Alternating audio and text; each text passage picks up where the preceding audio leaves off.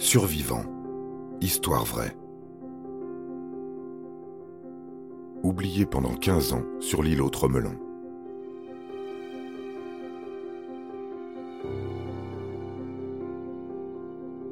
Nous sommes en novembre 1760 lorsque le navire français de la Compagnie des Indes, l'Utile, prend la mer avec à son bord 142 hommes. C'est à Foulpoint, un lieu-dit de Madagascar, que l'équipage se ravitaille en nourriture, en boissons son prochain voyage. Mais le capitaine achète aussi frauduleusement 160 esclaves malgaches qui travailleront en secret dans les plantations des Mascareignes établies par l'île Maurice, la Réunion et Rodrigue.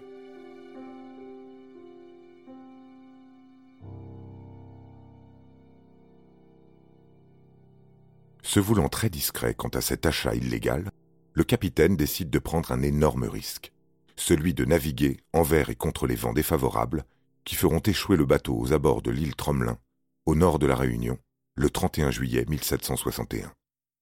122 marins et uniquement 80 esclaves réussissent à se réfugier sur cet atoll alors nommé l'île des Sables. Cette terre d'un kilomètre carré est étriquée et très hostile. Tous ensemble, ils parviennent malgré tout à coexister deux mois durant au milieu de l'océan Indien, jusqu'à ce que l'équipage abandonne les esclaves, après avoir construit une barque de fortune jurant de revenir les récupérer. Un jour, plus tard. Ainsi, loin du monde, les esclaves s'organisent d'une manière incroyable. Leurs maisonnettes sont construites à partir de sable et de corail. Les restes du bateau permettent de fabriquer des cuillères et d'autres ustensiles de cuisine. Livrés à leur sort, les opprimés survivent à l'aide d'une nourriture généreusement offerte par la faune des alentours, mais les repas sont identiques tous les jours, à savoir des tortues et des oiseaux. Cette routine, associée à l'eau du puits construit par les Français avant leur fuite, les maintient en vie pendant 15 ans. Durant tout ce temps, ils ignorent que le commandant en second du navire échoué serait venu les secourir si le gouverneur de l'île Maurice, Île-de-France à l'époque, n'avait pas refusé cette action, estimant qu'il n'y avait aucun espoir de les retrouver vivants. 15 ans, oubliés sur un îlot, c'est long, très long. Repérés par un navire en 1773, deux tentatives de secours seront à ce moment-là mises en place. La première sera un échec.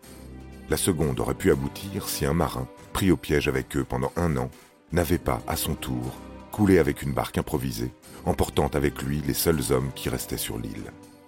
C'est ainsi que les femmes n'auront d'autre choix que de se débrouiller et d'attendre jusqu'au 29 novembre 1776. Ce jour où le futur chevalier Tromelin, de sa corvette, la Dauphine, sauve par hasard les huit personnes encore vivantes, sept femmes et un enfant de huit mois.